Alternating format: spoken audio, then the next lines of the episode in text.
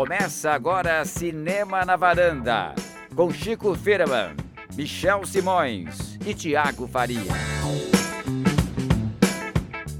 Varandeiras e varandeiros, episódio de hoje, 1230. Ema, ema, ema, cada zumbi com seu problema. Gente, a gente é muito criativo, né? Tiago Faria, cada um com seu problema? Sim, Michel, cada um com seus problemas, cada filme com seus problemas. Vamos então começar essa conversa. Nós vamos falar hoje sobre três filmes. A gente vamos falar hoje sobre A Criança Zumbi, filme dirigido pelo Bertrand Bonello. Também vamos falar sobre Ema, o filme do Pablo Lazarrain, que teve uma pré-estreia mundial e a gente conseguiu assistir. Acho que muita gente deve ter conseguido, esperamos assim. Vamos enterrar, enterrar não, enterrar esse episódio. Desenterrar, desenterrar.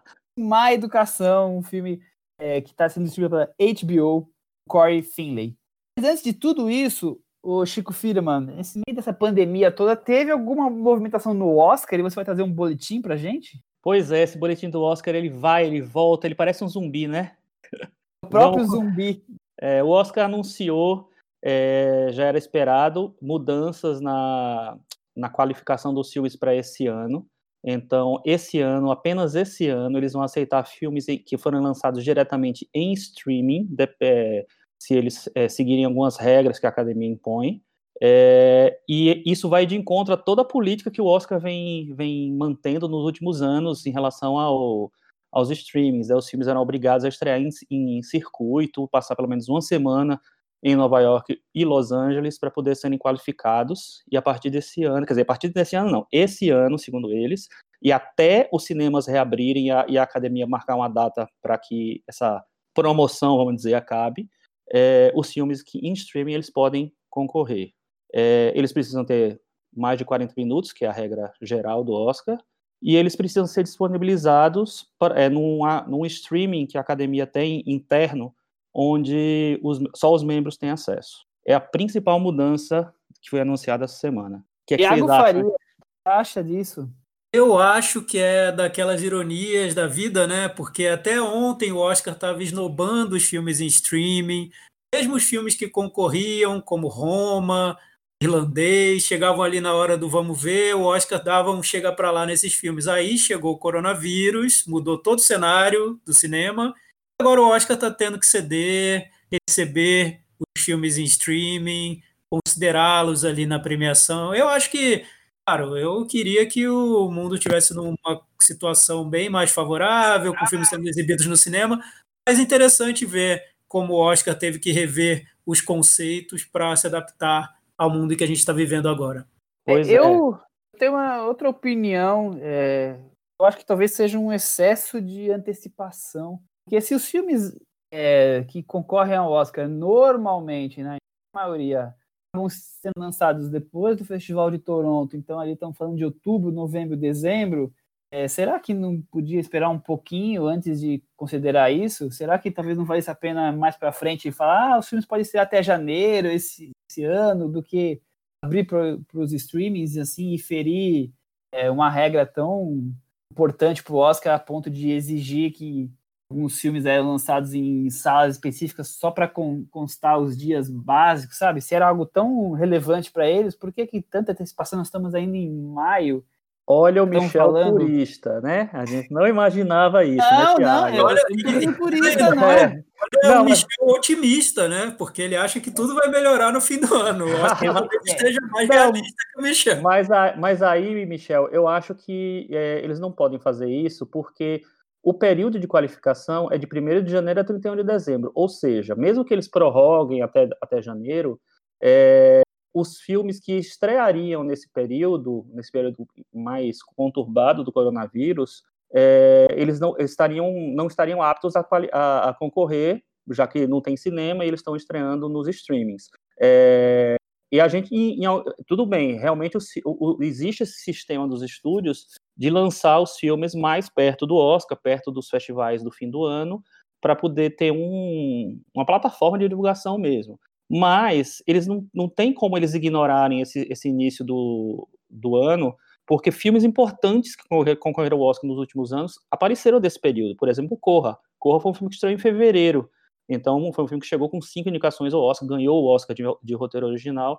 É, e existem outros exemplos de filmes que têm que que concorreram. E além de, de ter concorrido, eles precisam estar aptos, eles não, não dá para eles terem uma, uma regra de filmes que forem lançados só em setembro, a partir de setembro que vão valer. Então, eu acho que eles é, não tinham como fugir de abrir um pouquinho essa, essa é, liberação, vamos dizer assim.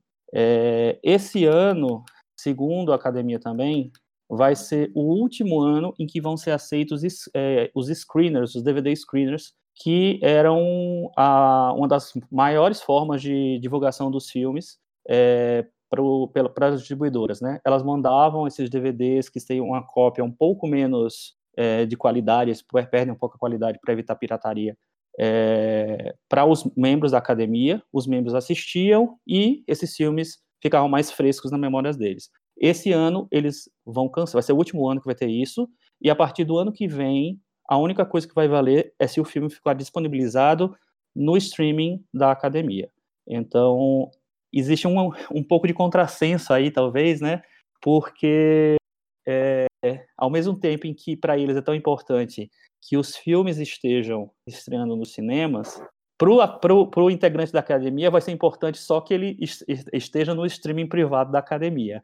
Então, para ver no cinema, tanto faz como tanto fez. É, aí eu acho que tem uma, uma, uma contradição bem, bem interessante aí para se, se comentar.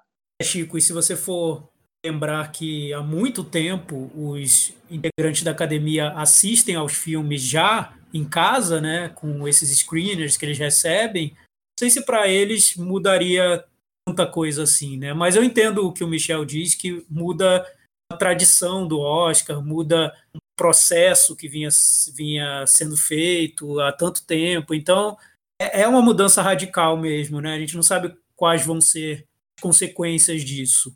Mas eu entendo que para muitos filmes que seriam prejudicados, principalmente nesse período do a pandemia tá, se, se impõe com mais força, o Oscar está abrindo essa porta para que eles também participem da, da competição. Nesse ponto eu acho justo.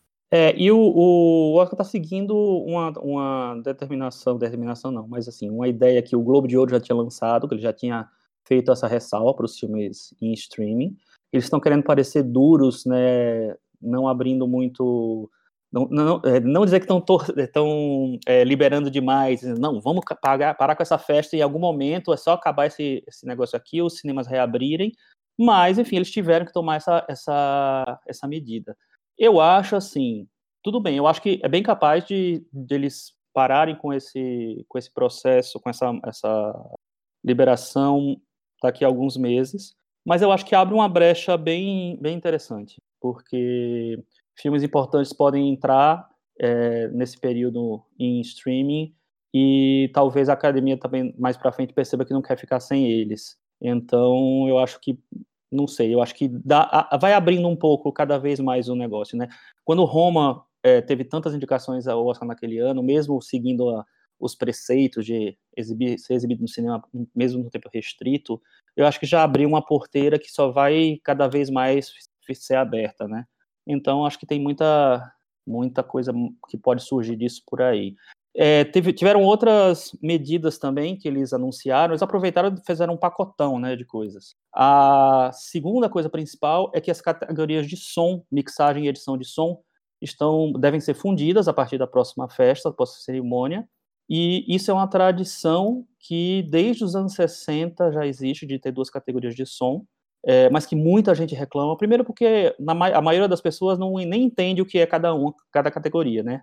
E segundo, porque não faz realmente muito sentido o, o departamento de som ter duas categorias. Se a fotografia tem uma categoria só, montagem tem uma categoria só, direção de arte tem uma categoria só.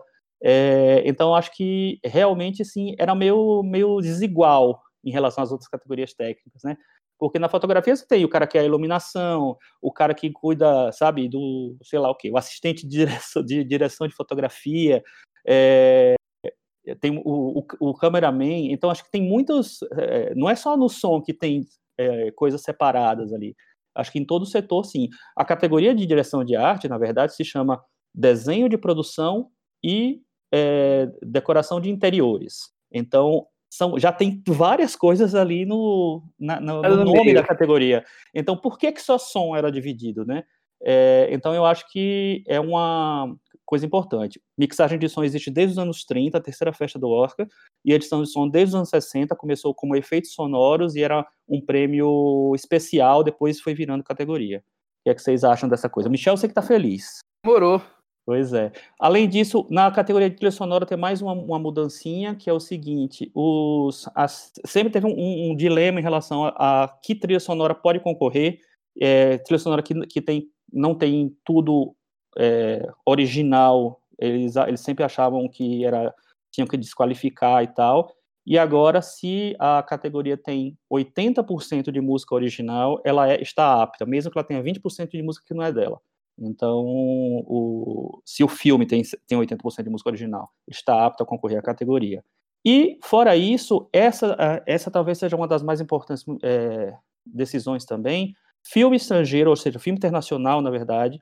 Antes a gente tinha dois comitês para selecionar os 10 semifinalistas, e que eram comitês fechados, né, um comitê dos velhinhos que iam lá e vinham todos os screeners, e os, e os outros eram do, do um comitê de art, filmes artísticos, vamos dizer assim, que era mais voltado para salvar os filmes que, no, que não importantes que não tinham sido não tinham entrado na lista dos velhinhos lá. E aí agora eles decidiram que todos os membros da academia, de, é, dependendo de um cadastro específico, podem votar, podem se habilitar para para ele, eleger os, os, os semifinalistas nessa primeira fase e todos os filmes também serão é, exibidos no streaming privado da academia. É democrático, né? É, democrático, mas assim, é, é, é meio. Eu acho que tem duas coisas aí. Primeira coisa é o seguinte, assim, o, método que eu, que eu acho meio injusto, que é de cada país ser indicado por um, ou de cada país indicar um filme é, que torna o filme dependente dessa coisa meio estatal, de uma decisão estatal ou atrelada ao Estado, é, ao mesmo tempo dava a chance de filmes, cinematografias de lugares totalmente distantes, não tradicionais, serem aparecerem na lista do Oscar e, e despertar curiosidade a partir disso. Agora, se todo mundo escolhe, esses filmes ficam totalmente sem chance, né? Porque as pessoas vão com certeza nos filmes que participaram dos festivais, que é uma tradição que já tem se, é, se confirmado nos últimos tempos, é, fica mais forte ainda, eu acho. E é, os filmes que eram descobertos no Oscar, acho que tem cada vez menos chance de serem indicados. Mas eu acho também que é, é mais democrático, com certeza.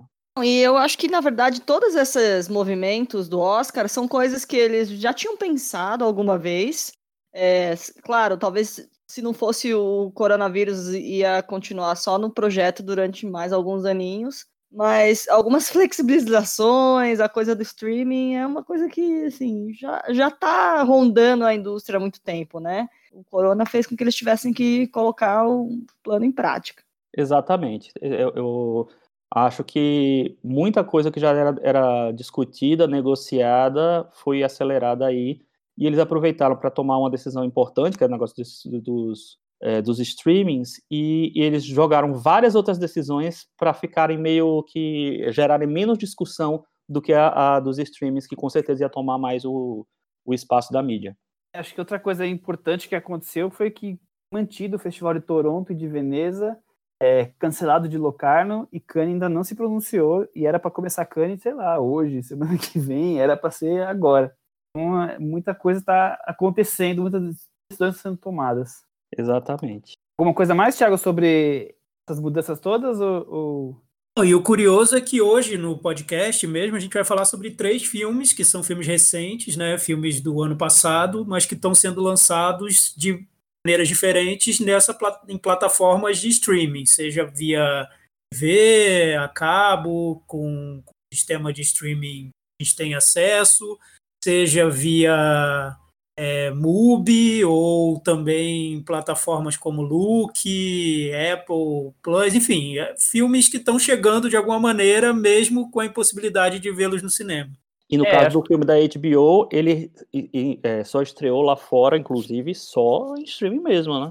Ele passou em festivais, pode falar, né? Festival da HBO comprou os direitos para o mundo inteiro, né? Então aí por isso que não passou em lugar nenhum. E teoricamente agora ele ele está é, habilitado para concorrer ao Oscar. Deve ter mais essa. Vamos começar então os nossos assuntos para Oscar com a criança zumbi. acho que tem tudo a ver com o que nós estamos falando agora sobre essa alternativa de lançamento de filmes em outras plataformas, porque a Criança do Bi talvez seja o lançamento mais importante nesse período de pandemia e que os cinemas estão fechados. Um filme que vai direto para streaming e vai acontecer nas próximas semanas mais vezes. Haverá outros filmes com um formato parecido, que o plano era ir para o cinema. Já se sabe que com a demora das salas ficar depois muito filme para pouco, pouco espaço de exibição, então alguns vão ser antecipados, ou, ou antecipados não, vão lançados antes das aberturas das salas para poder depois dar vazão à quantidade de filmes que são disponíveis. É que esse Zumbi talvez seja esse primeiro que está abrindo o pontapé, mais um motivo além de ser um diretor que a gente já acompanha, mas é um motivo de, a gente trazer aqui o filme para debate. Vamos começar a falar sobre o Bertrand Bonello, diretor de 51 anos, diretor francês. Nós já falamos sobre ele no filme, quando falamos sobre o filme Nocturama, é no episódio número 69, já visto, jamais visto.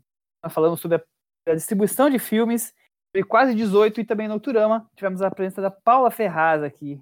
Ah, esse episódio foi histórico, Ferraz. hein? Foi, foi, foi ótimo. Foi, até hoje o pessoal comenta desse filme, desse, desse episódio. contou como é que é a distribuição do, de cinema no Brasil, contou muita coisa. É, a gente já deu uma passadinha sobre o cinema do Bonello aquele dia, mas eu queria saber de vocês aí, é um pouco mais a opinião de vocês. O que eu achei interessante, lendo um pouco sobre ele, esse é o oitavo longa-metragem dele. Ele começou a carreira trabalhando como músico formação clássica. Ele acompanhou vários cantores franceses importantes e só em 1995 que ele decidiu migrar para o cinema, começou a fazer alguns curtas, em 98 foi o primeiro longa dele chamado Algo de Orgânico. E todos os oito longas dele sempre estiveram em festivais, então ele é um queridinho. Desde a estreia dele, ele sempre teve em festivais, é só o primeiro e o Nocturama não passaram em Cannes, então acabou indo para competição de San Sebastian. Tudo passou em Cannes nas mais diversas mostras, entre a competição até quinzena, semana da crítica. O, o Bertrand Bonello é um diretor que não dá para você ficar, dizer assim, tranquilo, né? Não é um diretor que você vê o filme com pipoca é, apreciando sabor, né? É, é um diretor que incomoda, que provoca, que te questiona. Qual é a opinião de vocês? Tiago, você primeiro. Sim, Michel, eu concordo que é um diretor muito provocativo. O que eu, o que eu penso nele é, no cinema do, do Bonello, quando, quando eu lembro dos filmes dele e tudo mais, é essa provocação. E talvez por ser um diretor muito ligado a festivais, ele tem essa intenção de fazer filmes que provoquem esse impacto nas sessões dos festivais. Né? Quando você exibe filmes em festivais, você geralmente chega com com um statement, né? Você tem um propósito para mostrar aquela obra, um tema que você queira tratar. Não são filmes que, que me pareçam despretensiosos, pelo contrário, são filmes que sempre têm um peso específico ou que uma ambição cinematográfica, enfim. Então eu, eu vejo isso no cinema dele e tem filmes dele que eu adoro. Por exemplo, o Nocturama, a gente já falou nesse episódio com a Paula, é um filme que eu acho muito bem concebido, muito bem realizado e com, com ideias interessantes, instigantes e tudo, é, é um filme que me envolve muito. Outros, nem tanto, como o Pornógrafo, por exemplo, que é um filme que eu acho que é mais cerebral e que não, não me envolve tanto. Mas é um diretor que eu sempre me interesso porque ele sempre está tentando provocar de alguma maneira e questionar algo dentro do cinema, de arte, dentro do cinema dele. Lohan, é... La Polonie, Tiresia, e o que você tem a dizer sobre Bonello? Olha, eu acho ele um dos, eh, dos cineastas que mais me interessa é, dos, dos, que estão em atividade, assim.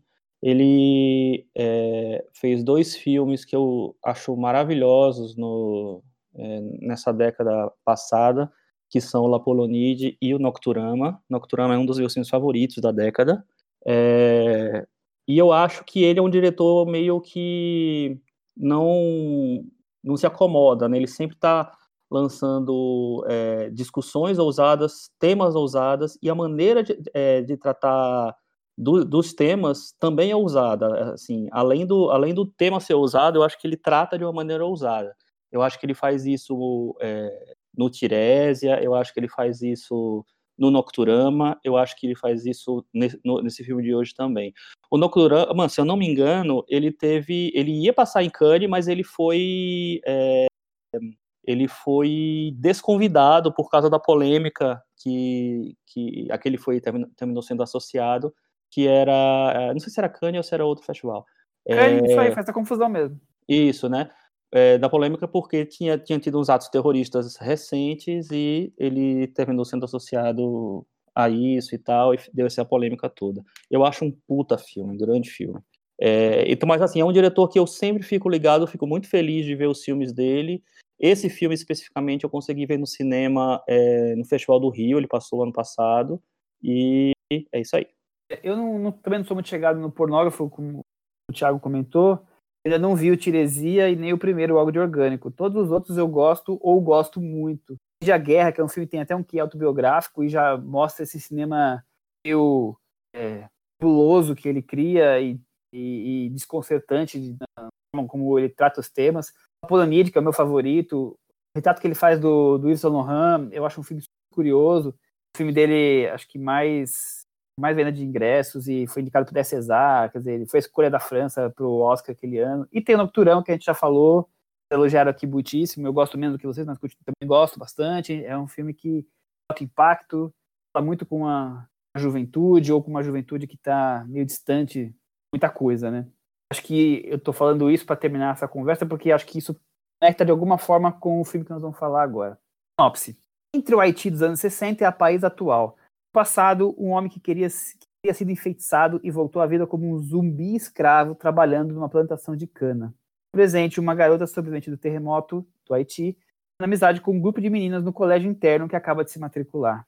O que faria que você achou de essa zumbi? É, lendo sobre o filme, Michel, eu me surpreendi com o tamanho do projeto, porque o, o, diretor ele fala que ele precisava fazer um filme muito rapidamente enquanto se preparava para um projeto maior.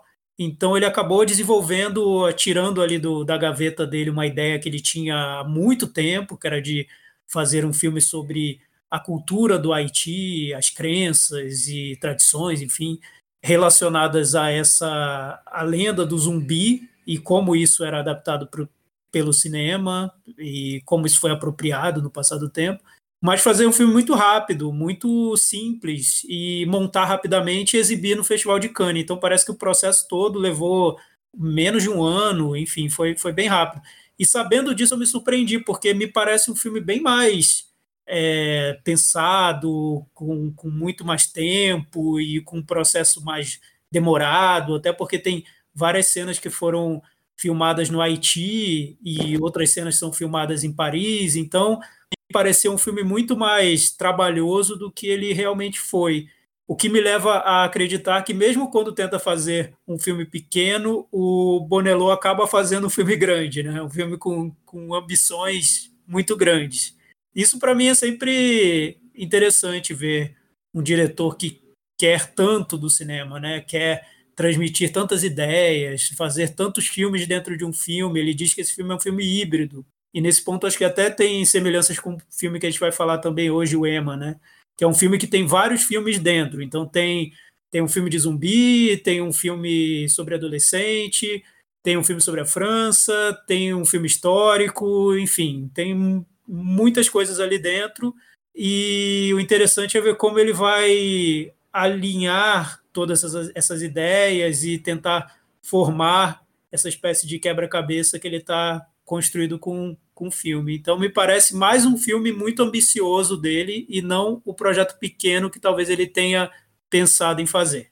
Eu acho que talvez seja muito mais pequeno no, na forma de como ele fez, na verdade, no orçamento. Deve ser muito isso, porque acho que o filme não tem nada. Você acha, Chico, que o filme tem uma visão pequena dos, do, dos temas e tudo mais, trata de uma maneira pequena? Pelo contrário, na minha visão.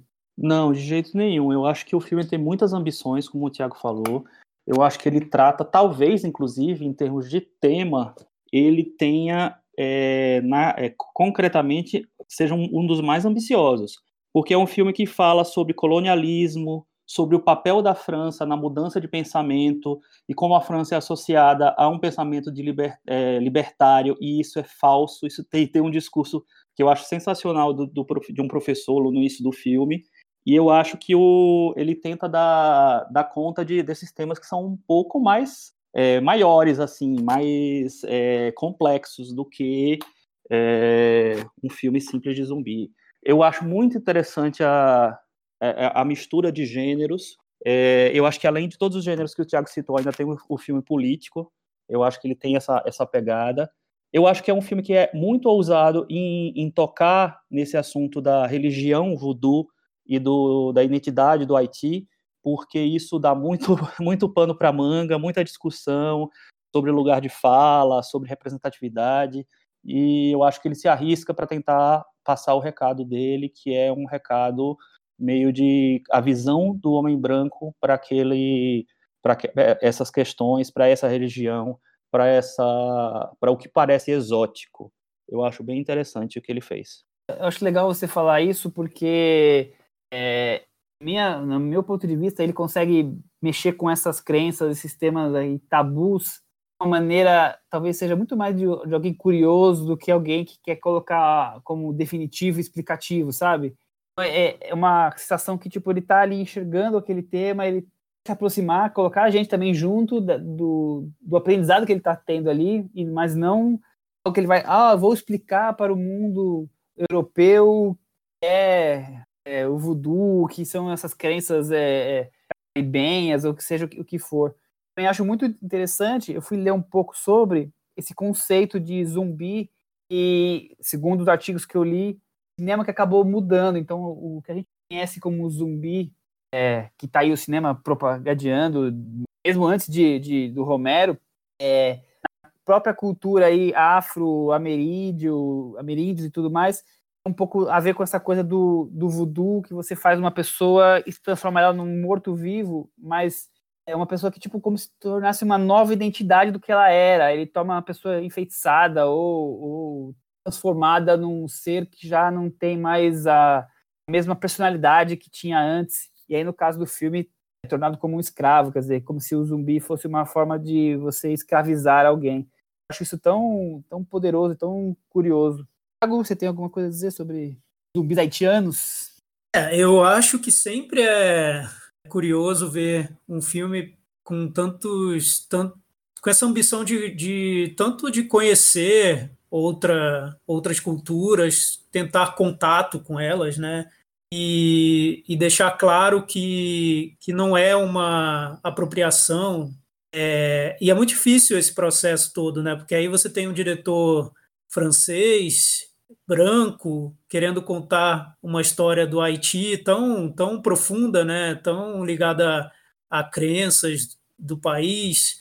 E como fazer isso sem replicar discurso de colonizador, né? Acho que esse, é o desafio do filme. E a saída que ele tenta encontrar, que é criar uma trama paralela sobre meninas, adolescentes vivendo na França, como elas entram em contato com esse mundo, com essas crenças, é uma saída que eu acho digna para o filme, mas que não deixa de revelar as limitações do filme em si mesmo, né? Porque eu acho, assistindo ao filme, me parece que o diretor está muito mais confortável fazendo a trama das meninas na França, e aquilo me parece muito mais verdadeiro, muito mais profundo do que quando ele vai para o Haiti, que aí parece que ele faz um filme que é o, o, a superfície mesmo, né? o que ele consegue, onde ele consegue chegar. E aí eu fico me perguntando, é, é por quê, né? É, é isso mesmo? Ele, ele não está replicando exatamente o que ele critica, ou isso seria o, o a, a, problematização que ele quer do filme, a provocação que ele quer?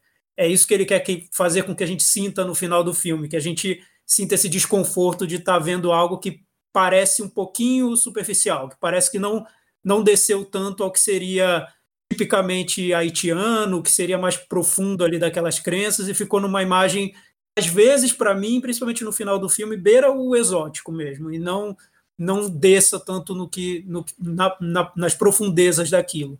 Então me pergunto, é essa provocação ou ele caiu na, no, no que ele estava querendo criticar? Enfim, eu acho, no fim das contas, é instigante de qualquer jeito, porque ele está jogando com dois registros ali no filme, colocando o ponto de vista dele muito marcado no que ele quer falar, então em nenhum momento ele está fingindo alguma coisa, ele está colocando o ponto de vista dele, isso é interessante, mas também me deixou um pouco na defensiva, principalmente como ele filma o Haiti. É, eu, eu sinto que me parece muito mais um ar informativo, como se aquela parte da história fosse o grande tesouro escondido que ele encontrou, ele precisa usar para poder é, enriquecer a segunda história, que é a história de Paris, que é a história que se parece mais concentrado. Então, me parece muito mais eu preciso contar essa parte para poder essa outra parte aqui ter o impacto que eu gostaria. Também acho que a, a parte do Haiti é, não consegue se desenvolver tão bem e é muito, para mim, como eu falei, a palavra que eu comecei a é muito mais informativo do que algo que o que ele consegue fazer normalmente, que é essa coisa do incômodo, da provocação. Então, eu, eu não sei. Eu acho que é, essa, essa, esse incômodo que a gente sente, que muita gente sente. Eu lembro que quando eu vi o, o filme no festival do Rio, eu saí de uma sessão para ir para outra, naquela né, lógica de festival, eu encontrei a Cecília Barroso, nossa querida parceira, e, e o Lucas Salgado, também crítico do que era do Adoro Cinema, é, e eu falei, ah, é, ah perguntaram para mim, o que você viu agora? Ah, eu vi o Zombie Child, achei bem legal. Aí é, eles falavam assim, nossa, você achou, você gostou e tal, porque eu acho que a reação primeira das pessoas, num momento, hoje, em que se fala tanto de representatividade, de lugar de fala, é de estranhamento quando você vê um diretor francês tentando contar aquela história. Só que eu acho que tem vários, vários pontos aí. É, o primeiro é o seguinte, assim, ele deixa muito claro lá no começo que ele fala de colonialismo ali, e o Haiti foi colonizado pela França. Então eu acho que tem uma visão, é, uma crítica à visão do homem branco é, daquilo, a visão do, do, cara que veio de fora. É, e eu acho que quando a, a, as tramas se aproximam mais para o final do filme, é, você tem a visão de uma menina branca é, de que aquela, aquela coisa tão exótica, aquela religião tão exótica, pode resolver os problemas dela que são importantes para ela, que o mundo é aquele problema que ela tem. Então eu acho que existe uma crítica embutida aí é, sobre como o homem branco enxerga aquilo ali. E talvez, acho que, po que possa ter essa, essa mistura de, de sentimentos que o Tiago falou. Será que ele não, não caiu na própria armadilha? Eu acho que talvez que é difícil você pisar num terreno totalmente seguro no, é, tratando de um tema assim. Mas eu acho que tem uma crítica embutida o tempo inteiro. Ah, sim, com certeza, também, também acho. Outra coisa que eu. Eu, eu vejo, eu vejo isso, só rapidamente falando. Por favor, por favor, para mudar o tema, claro. Achei bem interessante. Eu acho que o, que o Bonello é um diretor que ele é tão. Ele, ele é tão consciente do que ele está fazendo, ele parece que reflete tanto sobre o filme que ele está construindo que parece que ele não deixa a gente encontrar brechas para criticar o projeto que ele quis fazer. Então, ele parece que ele está sempre pensando em todas as possibilidades de, de, de onde viriam os ataques, né? Com certeza ele pensou que o filme seria acusado de, de ser a visão do colonizador. Com certeza ele pensou nisso. Da mesma maneira como no Nocturama, ele deve ter pensado que vão criticar o filme porque eu estou fazendo um filme sobre terrorismo e vão dizer que eu estou glamorizando os personagens, enfim. Ele é um cara que vê, vê os filmes de uma maneira é, que é muito muito pensada mesmo. Ele é, é, tem, ele arquiteta os filmes muito bem, de todos, de todos os ângulos ali, de todas as possibilidades. Então esse filme, para cada cena que ele mostra lá do Haiti, tem uma cena na França que joga o olhar para o branco colonizador, problematiza aquilo que foi mostrado. Eu li uma entrevista até que perguntaram para ele se ele achava que aquela cena no Haiti não estava, às vezes, romantizando uma situação. Ele falou: Ué, mas pode ser simplesmente a maneira como a personagem branca está pensando sobre uma história que foi contada para ela. Então, é um diretor que tem resposta para tudo, né? O que me incomodou no filme é que eu tentei jogar um pouco esse filme para o que seria um filme sobre a cultura brasileira, um filme sobre, sei lá, um filme feito em Portugal sobre uma crença brasileira e que mostra a crença brasileira, de com todo respeito, indo lá e mostrando como aquilo teve origem. Mas eu talvez imagino que faltaria algo mais é, seria até mais sujo mesmo, uma visão, a visão brasileira teria uma, algo mais particular nosso, que só a gente consegue entender, que só a gente consegue alcançar, e quem está vendo de fora acaba tratando isso de uma maneira um pouco mais rasteira.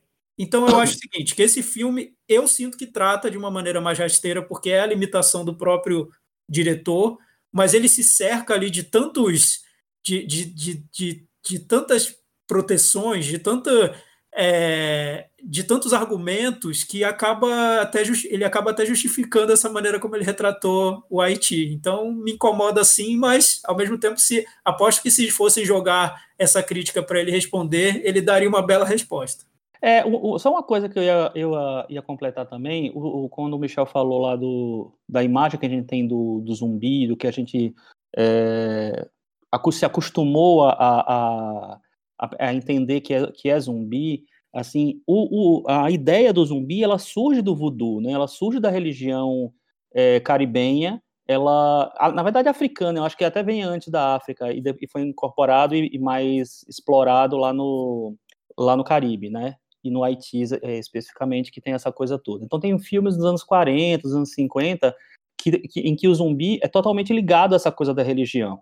E eu estava lendo é, alguns textos e é, existe, é, até hoje existe essa coisa de que a religião é usada para produzir zumbis lá para que eles se tornem escravos mesmo no, nos campos. É um negócio tão fantástico que na cabeça da gente eu acho que é, é, leva isso para o lado exótico muito, muito mais é, facilmente, assim. E quando você vê isso num filme, você sabe, ah, olha, o que, que ele está fazendo ali mas existe ali uma existe um, um fundamento vamos dizer histórico ou, ou, sei lá ou especulativo não sei que mas que vem de, de muito tempo não é uma coisa de agora. É, zumbi significa essa coisa do espírito né? O, o, nosso zumbi dos palmares pegou pegou esse nome porque é, tinha uma coisa de guerreiro espírita fantasma tal que não sabe estar escondido que tá não sei o que lá.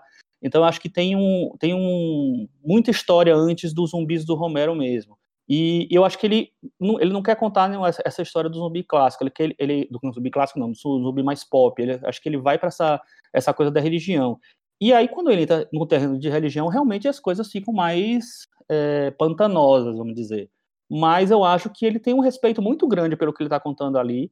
É, eu não acho que ele, ele trata pelo exótico. Eu acho que, naturalmente, a gente vai pelo caminho do exótico, porque a gente tá, tem um, hoje em dia a gente está, inclusive, mais preparado para ter essa visão de que, sei lá, essa história não era essa pessoa que devia estar tá contando. Eu acho que quando ele, ele mescla as duas linhas narrativas do filme, mais concretamente, que as, que as coisas ficam mais visíveis, evidentes e tal, que ele recorre a uma magia mais mais é, concreta, ali, visual, retratada na tela, eu me incomodei um pouco também. Eu estava gostando muito do filme até ali. Nas duas vezes que eu vi o filme, eu vi revi hoje também.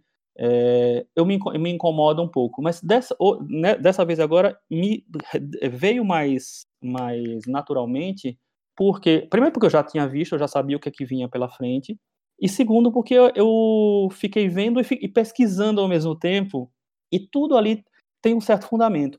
E curiosamente, eu assisti um filme é, dos anos 70 chamado Sugar Hill, Os Zumbis de Sugar Hill no Brasil.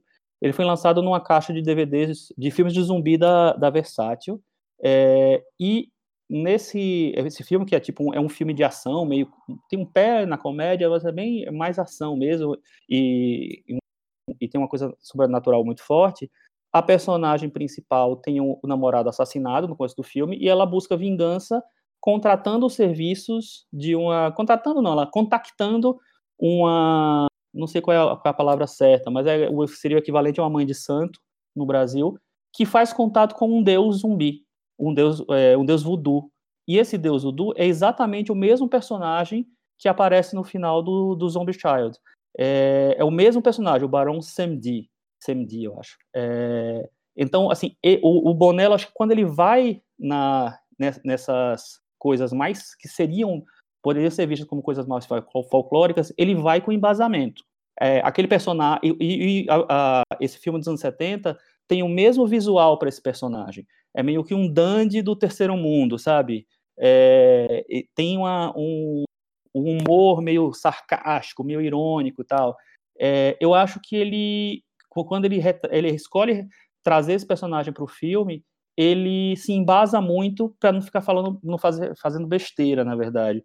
E por mais que é, existam muitas questões em relação a, a esse diretor francês branco contar essa história, eu acho que ele contou de uma forma respeitosa. acho que vale também destacar que a do zumbi que ele está se tratando, na verdade, é o, um personagem real, chama acho que é Narcisius, alguma coisa, o nome dele. Ele em entrevistas com ele, tem histórias dele, ele conta que ele teria passado por isso mesmo, que ele é um zumbi que se tornou escravo, quer dizer, que o, a história que o Bonello conta é baseada nos relatos dessa pessoa que, acredite se quiser, ele contou todas essas ações que ele teria sido enfeitiçado e se tornado um zumbi e trabalhado como escravo num, num, numa plantação de cana. Isso que a cultura surge a ideia. A cultura do zumbi, a imagem do zumbi e a, e a religião voodoo estão intrinsecamente ligadas à cultura haitiana. Então, é, é muito natural que eles tenham essa relação meio com o fantástico, com o mágico, com o sobrenatural muito forte, muito presente na vida deles. Então, é, eu realmente não sei se esse cara foi um zumbi ou não, mas eu acho que ele acreditava que foi. Então, eu acho é. que a, a, a questão está aí, entendeu? Eu acho que ele acredita, o, o Bonello também acredita no que ele está filmando ali. Ele acredita, muita gente acredita, né? É uma, é uma história muito importante para a história do, do, país, inclusive. Outra coisa que eu estava querendo trazer é que, tanto no Turama quanto esse filme, ele está tra tratando na questão do país atual, juventude, né? Do juventude em grupo, e o que essa juventude em grupo pode representar. Então, aqui são meninas, né, dessa vez, é, com um mini clã, é, com, com, etapas para você poder entrar naquele clã de, de, amigas e dentre elas tem uma personagem que se destaca que tem todo um lance amoroso, varia do desespero à ingenuidade, né, de cartas. Então, eu acho que também além da, da tudo que vocês falaram da, do Haiti e dessa visão que colonizou para com o país que foi colonizado, então a questão do imperialismo, da identidade cultural, tem também essa, essa perspectiva com a juventude que ele enxerga uma, uma, com um pouco de desesperança de um futuro, ou do que eles se apegam hoje, quer dizer, é ter uma reflexão muito forte que o, o Bonello continua. O que ele faz, porque ele já fez no Turama, ele continua essa, esse raciocínio. Então, Michel, é essa parte do filme que eu acho a mais interessante, a parte com, que é quase uma continuação do, do Nocturama mesmo, né? Que ele mostra os rituais do, dos adolescentes e como isso funciona no dia a dia e como ele tem um olhar que é muito ele tenta dar um olhar lírico para as cenas, tem, ele constrói sequências que eu acho que são muito fortes, né? Tem, tem uma sequência que essas adolescentes se reúnem e elas começam a cantar juntas um rap, que é um, um homem que canta, e é um rap super machista, né? e elas parecem que estão invocando aquele rapper, todas elas cantando juntas, como se fosse um ritual mesmo. Então, esse paralelo que ele faz da vida dessas adolescentes com a história do Haiti, eu acho que é o que tem de mais interessante no filme. E para mim, o filme, pelo menos a impressão que eu tive, é que o filme cresce tanto quando ele vai falar sobre as adolescentes, que até a parte do Haiti me pareceu mais. Agora, ouvindo o Chico falar, eu talvez entenda que, para mim, o, o problema é que é um, é um momento do filme em que ele tenta ser tão respeitoso, ser tão correto, ser tão certinho ali em tu, todas as intenções dele para não ser mal é, entendido, que acaba perdendo a força que eu espero do cinema dele, que é um cinema mais solto, um cinema mais criativo, mais ousado, provocativo e não tão corretinho, não tão informativo. Então eu acho que essa parte do filme que lida com as adolescentes, para mim, é muito mais interessante que a outra parte. Eu também acho. Mas a varanda, Chico, ou você tem algo ainda a adicionar? Comentar uma coisa. Você falou da, da história do jovem, que eu acho, eu acho que é muito marcante do sistema dele, e eu faria uma outra comparação. Eu acho que os filmes dele, ele tem uma coisa na estrutura dos filmes dele de lançar um tema e depois virar o filme completamente. Então, eu, eu assisti ontem o Tiresias, nunca tinha assistido. É, é baseado num mito grego, né? É, do cara que era um adivinho, é, que teve os olhos furados e tal. Ele traduz, ele traz isso para os anos 2000. Ele, ele joga uma questão transexual no, no personagem que vem da, da, da lógica do, da, da mitologia também. É, mas ele racha o filme em, em dois, né? Existe um, um, filme inicial, uma proposta inicial, e aí de repente acontece um, um evento no filme e, e, aí o personagem muda literalmente, radicalmente, assim. No Nocturama, de uma maneira um pouco mais fluida, talvez, é, existe esse momento que é o momento da, do ataque e o momento da consequência, é, que também muda muito o ritmo do filme, apesar de que eu acho que ele tem uma unidade um pouco maior do que os outros filmes. E no Zombie Child eu acho que isso também está tá presente, assim, a gente tem aquelas duas coisas paralelas, é, convivendo paralelamente, mas à distância, e de repente você tem uma, uma, um segundo momento em que essas coisas estão convertidas, em que o exotismo, é, que, que é como a personagem vê, vê a, a história da, da família, da amiga, é, tra, traz, é, é trazida para é trazido para ela e para a realidade dela e vira uma outra coisa. Então eu acho que ele tem uma coisa de estruturar os filmes é, de, de uma maneira em que o filme sempre surpreenda você de alguma maneira. E eu acho que isso, em maior ou menor grau, funciona nos filmes dele. Eu concordo que o Zombie Child não é um dos melhores filmes dele, mas eu acho um filme bem acima da média dos filmes que a gente vê hoje. E a minha nota, que eu posso falar já? Pode. Vou dar uma nota 7, porque eu sei se vão dar nota baixa. Eu vou dar nota 6,5, o, o Thiago. Então acho que vou surpreendendo o Chico, que achou que a nota era mais baixa. E você? Opa, um 6,5 seu, Michel. Vale, vale um 8 meu, 8,5 meu. Eu vou... Como eu acho que é um filme que me divide muito e eu tô, eu acho que tem algo que me agrada e algo que me desagrada, eu vou dar 5,5. 5,5. Isso a Criança Zumbi ficou com 63 no Metavaranda e está aqui convidado para a grande noite de gala da, do Varanda Awards. Vamos então falar do próximo filme. Vamos falar de Emma, dirigido pelo Pablo Larraín, que vale explicar que o filme é, teve a pré-estreia mundial no dia 1 de maio, no MUBI, e no Brasil é distribuído pela Imovision, que pretende lançar o filme nos cinemas. Por isso que o filme teve uma, um lançamento só de um dia no mundo inteiro, porque teve esses acordos com alguns países que o filme já tinha sido a distribuição feita. Vamos trazer agora o filme para o debate. Antes, vamos falar um pouquinho sobre o Pablo Arraim, um diretor chileno de 43 anos. Falou dele aqui outras duas vezes. Episódio número 53, falamos sobre o Neruda, junto com o Rogue One, uma história Star Wars. É, episódio 53 chamado E Darth Vader também. Lembrando que hoje estamos gravando no dia 4 de maio. É o dia Star Wars, né, Cris? Star Wars Day. E no episódio 60, nós falamos sobre Jack, junto com A Qualquer Custo e Estrelas Além do Tempo, o episódio 60 era quatro mulheres e dois canos fumegantes. Nossa, a gente tá muito fantástico, né? Nesse, nesse é, o, o, oitavo longa-metragem do Pablo Larraín. Uhum. Ele começou em 2006 com o filme Fuga, que eu não conheço, mas acho que ele ficou famoso realmente com a série Prófugos, que era da HBO americana, e ali ele se lançou, começou a filmar a trilogia o, o, o militar chilena com Tony Maneiro, Post Mortem e o, e o No. Depois ali já estava com o nome bem consolidado, lançou o clube e depois os dois filmes que a gente já falou aqui na varanda. O que vocês acham do cinema de Pablo Larraín? Agora o Chico começa, qual a sua opinião? Michel, é o seguinte, assistiu o Fuga, passou no Festival do Rio também, acho 2006, se eu não me engano, né? desde o começo com ele. Eu comecei, é, mas, mas foi meio, foi meio estranha a minha trajetória com ele, porque eu vi o Fuga, não sabia, não sabia não, ninguém sabia, né, que era o primeiro longa dele, ninguém sabia quem ele era. Achei, acho que ok, não lembro direito do filme, realmente, assim, na, nas, minhas, nas, nas minhas anotações está com três estrelas, então não deve ser ruim, pelo menos. É, e eu acho que eu passei muito tempo sem ver e eu fui voltei para ele no No.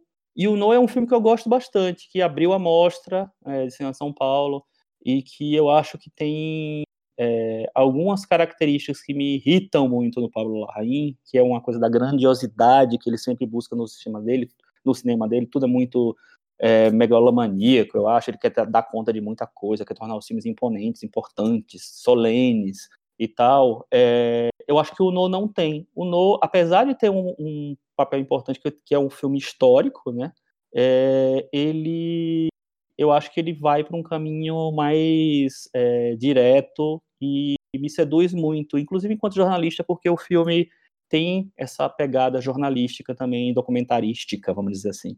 É, e aí só depois que eu vi o Tony Maneiro, que eu não gosto, acho que tem esse problema da grandiosidade que me irrita um pouco, Postmortem eu não vi.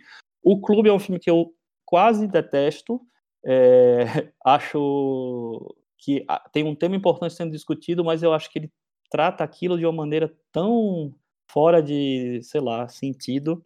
O Neruda não fede nem cheira para mim. E o Jack é um filme que eu acho que tem muito problema, mas tem algumas coisas que, que eu acho legais.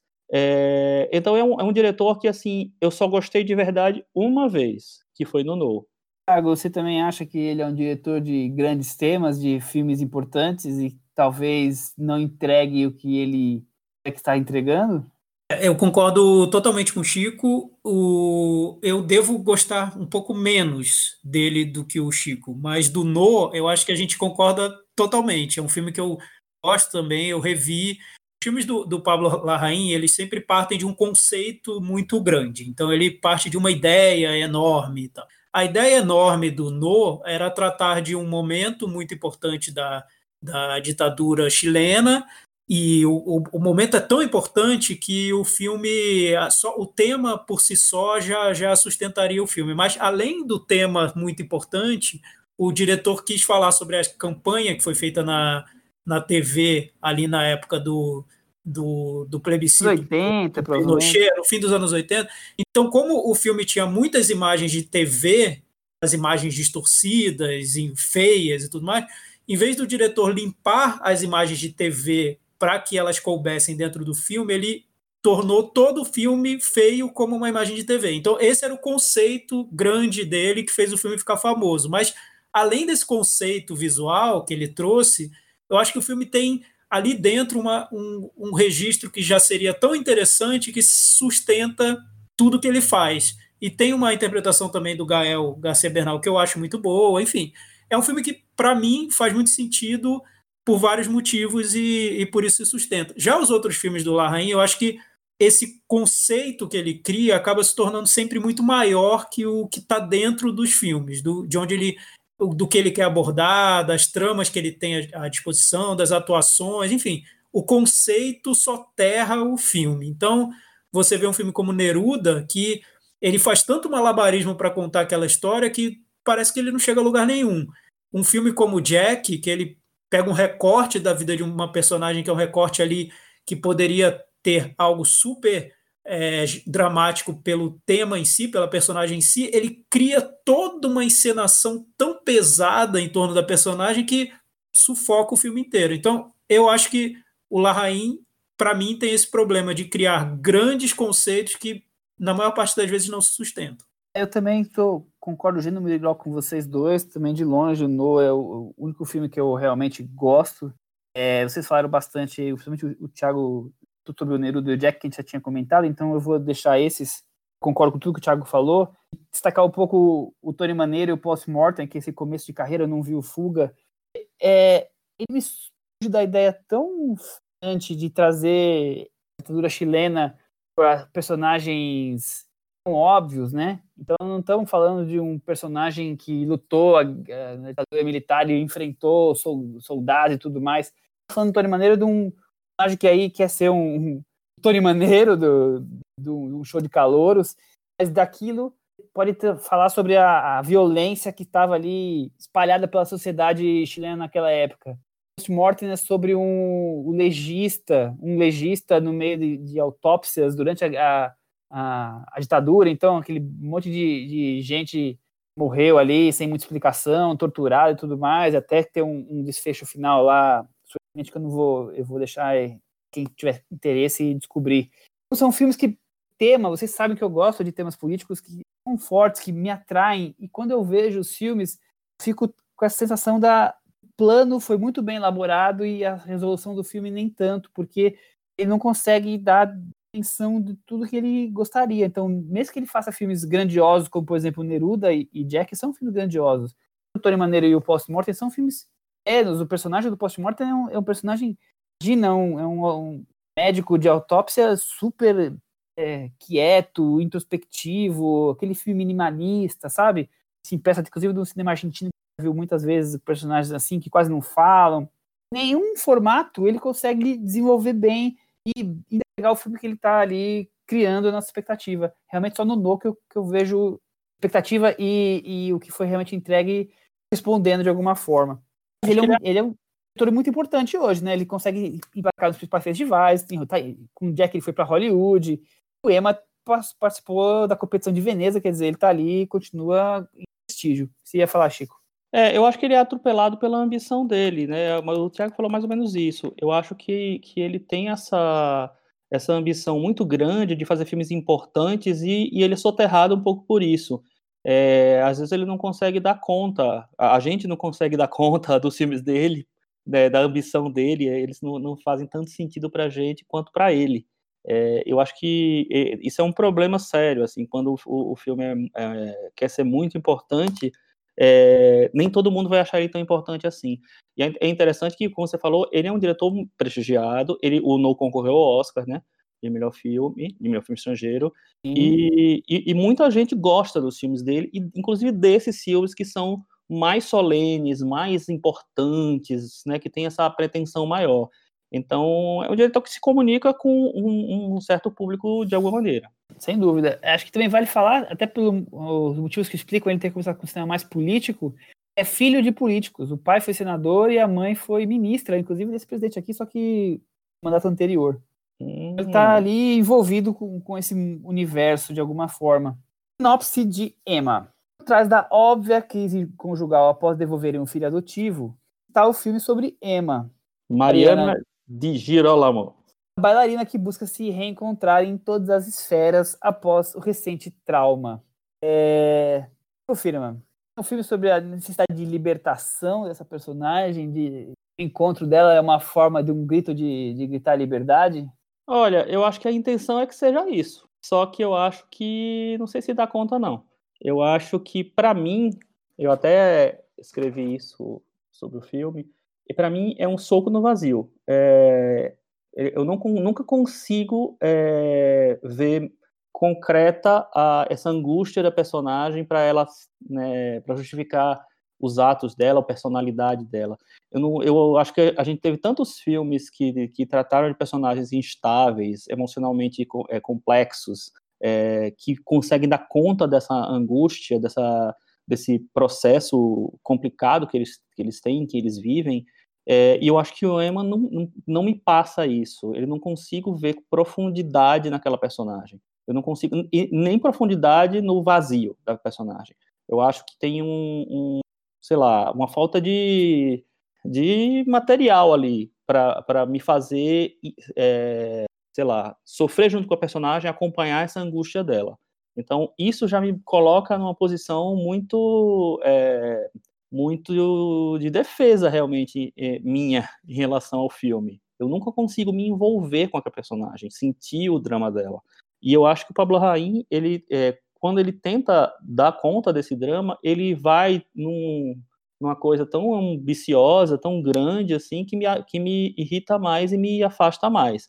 Então, assim, eu queria ver mais nuances naquela, naquela é, personagem e eu queria é, que as intenções poéticas do, do Larraín, que eu acho que estão espalhadas pelo filme, na maneira de que, é, como ele é, filma, na, na maneira como, em que ele tenta encontrar imagens para é, mostrar o, o, lado explosivo daquela mulher ali, eu acho que falta falta uma substância ali, falta nuance para mim.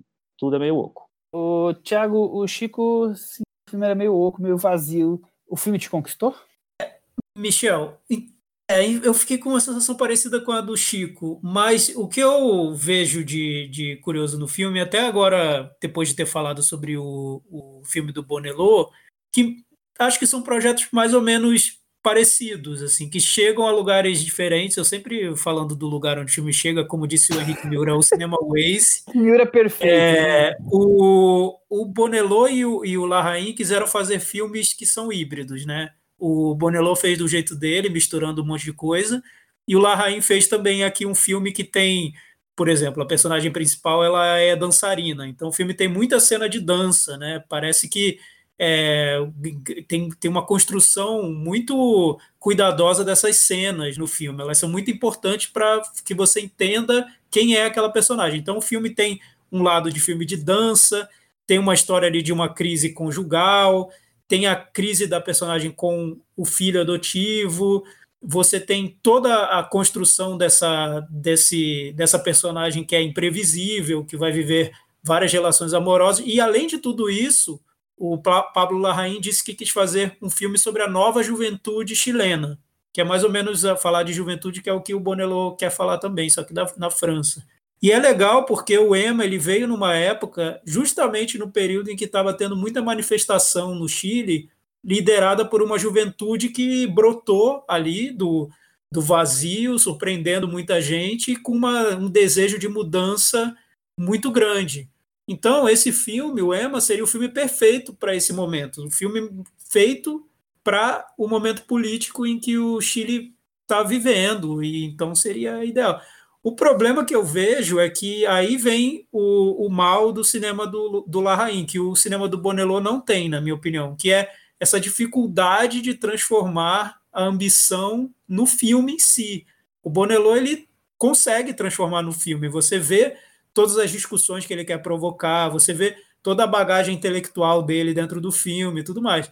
O Larraín você vê intenções ali que você não sabe muito bem como ele vai amarrar, como ele vai aprofundar cada discussão e em muitos momentos ele se apoia em muletas dramáticas que são muito simples, né? Então, muita reviravolta banal, muito muito truque ali na, na relação das personagens para que o filme provoque um efeito específico lá no final. Então, você nota que é um diretor que ainda está muito refém das ambições dele e que não sabe concretizar todas elas no filme. É, minha visão também é, é essa, é totalmente de acordo com vocês.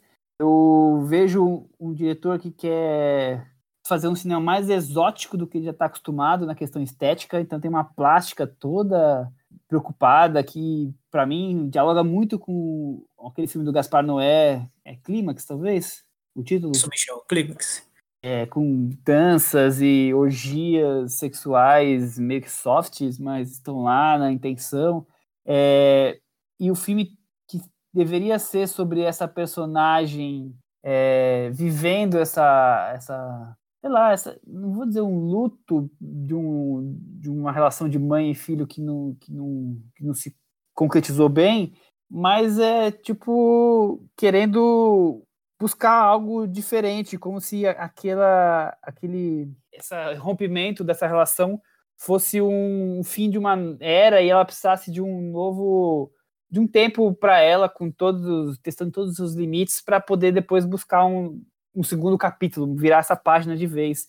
E, e eu acho que o filme fica muito é, vago em cima disso. Que essa ideia é uma ideia e ele fica muito mais focado na, né, nesse desenvolvimento disso do que em tentar entender essa personagem e buscar é, elementos que, que configurem essa, essa personagem. Então é um filme que está muito mais, como o Chico falou, um soco no, no, no saco vazio, porque é isso, ele para mim é muito mais estético é muito mais ligado a, a se abusar de cores, luzes e a câmera para lá e para cá, do que tentar desenvolver qualquer coisa relacionada aos personagens. Então, tem o marido, que é o Gael, tem outros personagens ali que se, são. nem chegam a ser coadjuvantes, para mim são quase figurantes. O Gael um pouquinho mais, porque o filme não está muito preocupado com isso, está preocupado com a Emma, com o seu cabelo loiro, e como é que essa, esse cabelo loiro vai aparecer numa cena de dança. Então eu acho tão vazio, tão decepcionante. É, se, se, o, o Larraín buscava diferentes formas de tratar temas grandes ali, aqui ele, ele para mim, ele enfia um monte de purpurina no, nos temas que ele está querendo, almejando em, em, desenvolver aqui e não consegue desenvolver nada. É, eu, na verdade, eu, eu, diria que ele não enfia nada. Eu acho que ele que falta é, preencher o, os, o próprio vazio que ele lança. Eu acho que a diferença dele para outros, outros diretores que são provocativos e que têm essa ambição de, de tratar de temas grandes e de é, que sei lá, que tem essa coisa ambiciosa, tipo é, de uma outra maneira. O Lars von Trier eu acho que faz isso e o Michael Haneke eu acho que faz isso. É, eles têm temas muito grandes ali que eles tratam dentro das histórias que eles, estão contando, mas eu acho que em maior ou menor grau eles têm substância para dar, para oferecer alguma coisa sobre aqueles personagens, sobre aquelas discussões. Eu acho que o Larraín, ele ele, é, ele mesmo cria os, os vazios no, no, no, cinema dele e ele não consegue preencher. Então, é, ok, a Emma é uma personagem que tem um grande buraco na vida dela, de várias é, que foi feito por várias coisas, por várias feridas, foi provocado pela instabilidade dela, pela relação com o marido, pela relação com o filho, pelo, enfim, tem mil problemas ali. Mas em nenhum momento eu acho que ele consegue preencher esse vazio e dar, conta desse vazio. É, então, o vazio fica no, vira para o filme e vira um vazio de, de consistência mesmo, eu acho. Então, eu acho que tem um, um ele tem uma dificuldade de.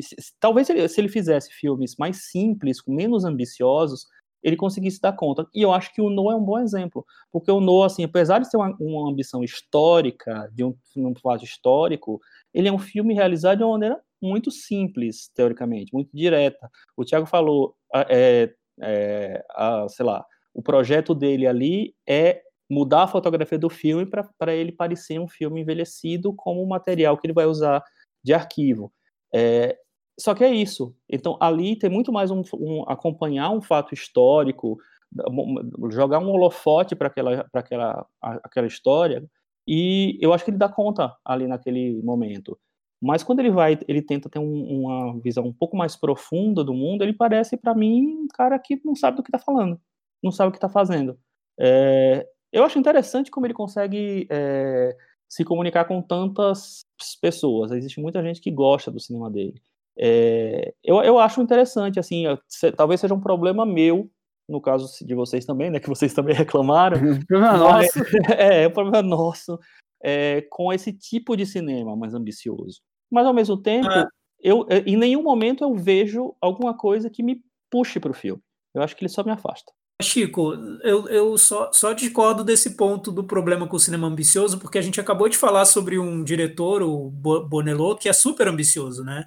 Uhum. E é um diretor que, que a gente gosta dos filmes dele e tudo mais. Eu acho que o que talvez incomode seja quando a gente percebe um, um desequilíbrio entre ambição e onde a gente viu que o, o que seria a limitação do filme, né? O que o filme quer fazer e o que ele consegue, né? Talvez isso nos incomode um pouco, porque é, eu concordo com você. Eu acho que até hoje o Larraín não mostrou para mim que ele tem todo toda essa bagagem intelectual que ele quer deixar claro que tem. Então isso me incomoda, porque eu queria ver no, nos filmes dele isso, né? Eu, eu não, não começo a ver um filme para não gostar do filme. Eu quero eu quero saber o que o filme tem, o que, o que ele está trazendo, o que ele quer realizar e tudo mais. O Emma foi engraçado, porque ele começa o filme numa espécie de transe né, da, da personagem, personagem dançando. Então, o filme tem uma trilha sonora que eu acho muito boa, que é de um cara chamado Nicholas Jar, que eu acompanho, eu gosto muito do trabalho dele. Então, a trilha do filme eu acho que é hipnótica, você vai acompanhando as cenas e, e aquilo vai te carregando. Pelo menos eu, eu senti isso. E quando termina esse transe da personagem, acho que com uns 15 minutos do filme, o filme entra numa trama convencional, que é sobre ela, o, o, o marido e o filho adotado, né, filho, filho adotivo. E aí eu me perguntei por que ele está indo para essa trama convencional. Parece que ele se jogou, se jogou no vazio no início do filme, e depois ele precisava se segurar em alguma coisa. E aí ele trouxe uma trama ultra convencional, quase um melodrama mesmo, né, para o filme e tratado de, com uma narrativa que é básica, né? não tem nada muito fora do comum ali. Então, eu às vezes queria que o filme não tivesse nada nada convencional, que o filme realmente fosse um salto no vazio, como ele parecia querer fazer, tentando usar essa personagem como um símbolo para uma juventude que ele acredita que está aí, que ele quer que está transformando o país dele, que está exigindo mudanças, exigindo uma nova configuração familiar, exigindo uma nova maneira de lidar com os sentimentos, com as relações, e ele está usando essa personagem como um símbolo para esse país. Mas acho que a partir do momento em que ele cria uma trama muito convencional para aquela personagem, ele quebra esse projeto que parecia um projeto muito experimental e até, do meu ponto de vista, muito mais interessante do que um filme sobre o, a angústia de uma mulher com um filho adotivo, né? Tudo bem, pode ser um filme incrível, mas aquele filme que ele estava construindo no começo me parece que foi um pouco abandonado para que ele se sentisse mais seguro dentro do projeto. vou até um pouco mais, porque é, quando você vê as entrevistas da atriz e, e, dele, eu vi algumas, é, tem muito isso de querer, como vocês resgataram aí, essa coisa da juventude chilena e é, para onde ela vai, o que, que ela é. Tem, ele acha que ele fez um filme sobre captar essa juventude e, para mim, sinceramente, é um filme sobre essa personagem. Acabou. Para mim, ela não está representando nada nem ninguém, assim. É... Então, Michel, mas aí pode ser um ele problema. Não consegue do... fazer esse filme. Não, é, é isso que eu tô dizer, o problema é do filme. Uma coisa você quer, porque não tem problema você, no meu ponto de vista, você fazer um filme simbólico, né? Que era o que eu acho que ele queria criar, que era um filme que usasse uma personagem, a Emma, para simbolizar toda uma juventude do país e toda uma transformação que existe dentro daquela juventude. Se ele conseguiu ou não, eu acho que não, porque o que eu acho é que essa trama que envolve a personagem particulariza tanto essa, essa figura que acaba com o valor simbólico que ela teria, né? Vira uma personagem vivendo um drama de uma maneira que, enfim, acaba limando o que seria simbólico nela, no meu ponto de vista. Mas é, eu acho que algumas pessoas podem assistir ao filme e achar que aquilo ali realmente representou uma maneira super original a juventude chilena de hoje. Não sei. E, e, e, completando o que o, o Tiago falou agora, que o Michel também iniciou essa discussão, é, eu acho que tem um problema sério de identificação de quem está assistindo com a personagem. Eu acho que os personagens não têm que agradar vocês, eles têm que envolver você de alguma maneira. Para mim, a Emma é uma personagem completamente chata. É uma, uma personagem que, que, em nenhum momento, eu sinto vontade de saber a história daquela mulher, de entender os sentimentos daquela mulher, de penetrar naquela história.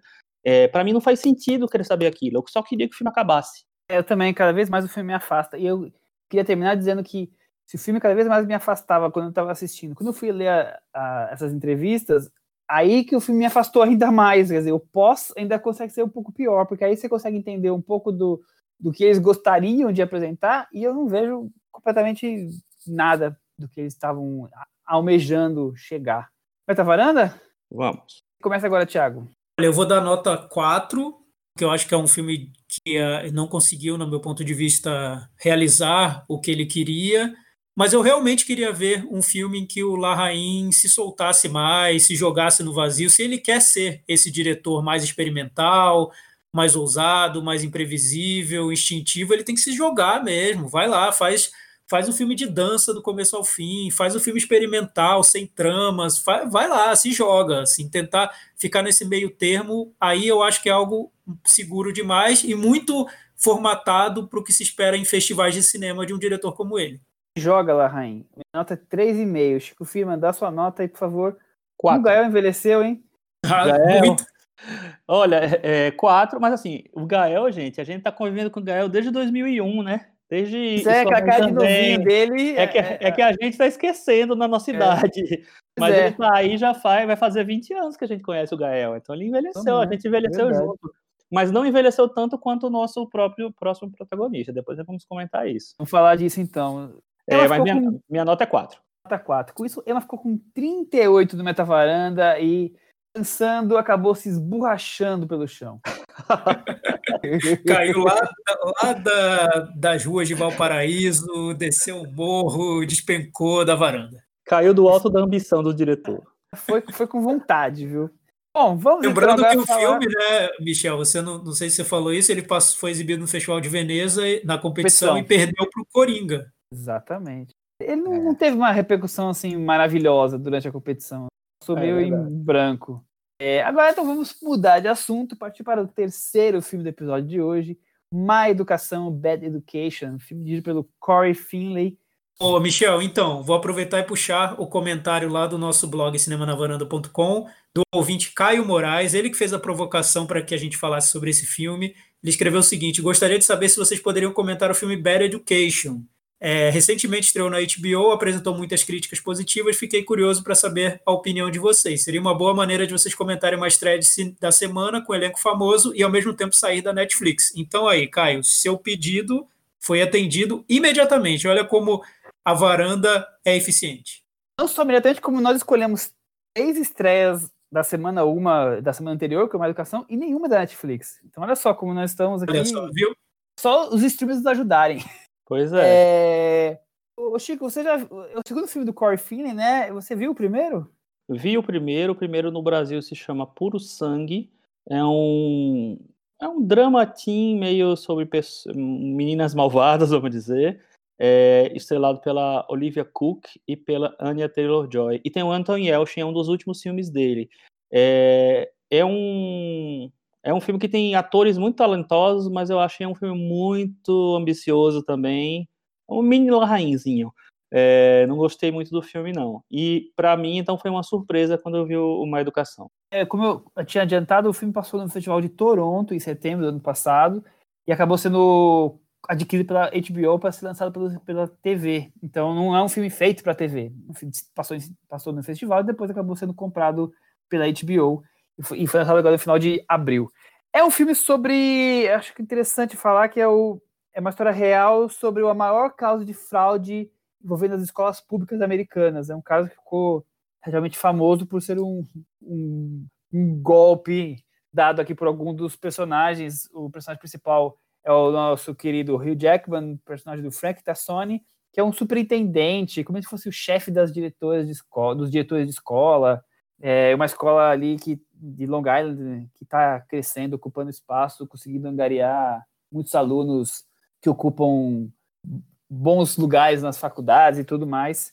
E ele é um personagem carismático, simpático, que atende todo mundo, que consegue eh, manejar bem os problemas, até que algumas verdades começam a surgir ali dentro da, dentro da equipe que, que trabalha com ele na área financeira.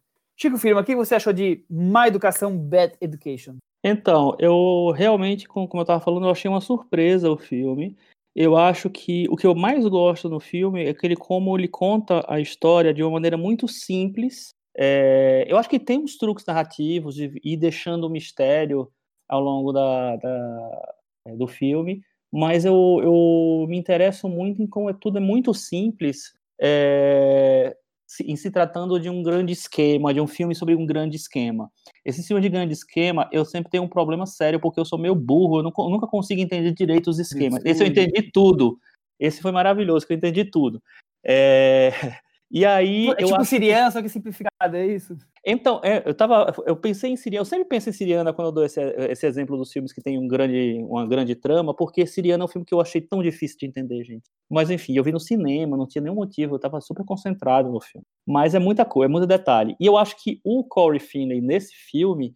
É, ao contrário do que ele faz no, no, no, primeiro filme, ele não tem muito, não é muito ambicioso num sentido de grandiosidade. Eu acho que ele quer contar uma história que é importante, que é famosa, como você falou, mas ele conta de, um, de uma maneira narrativa muito sedu sedutora. É um filme que vai se revelando aos poucos. Eu acho que tem atores, bons atores em pontos chaves do filme, e isso movimenta e faz a gente ficar sempre interessado por ele. Então é um filme que eu fiquei interessado o tempo inteiro. E é, gostei bastante do, do resultado. Achei assim, bem acima da média. Tiago, acho que vale falar, e o roteiro foi escrito pelo Mike Makovsky, que em 2004 era aluno dessa escola onde o Frank Tassoni era superintendente até que ele foi preso ou, passou por essa situação toda. Então, o, é, ele se baseou na, na, no que ele é, testemunhou para poder criar essa, essa, esse filme todo, essa trama toda. Que você também foi surpreendido pelo Má Educação?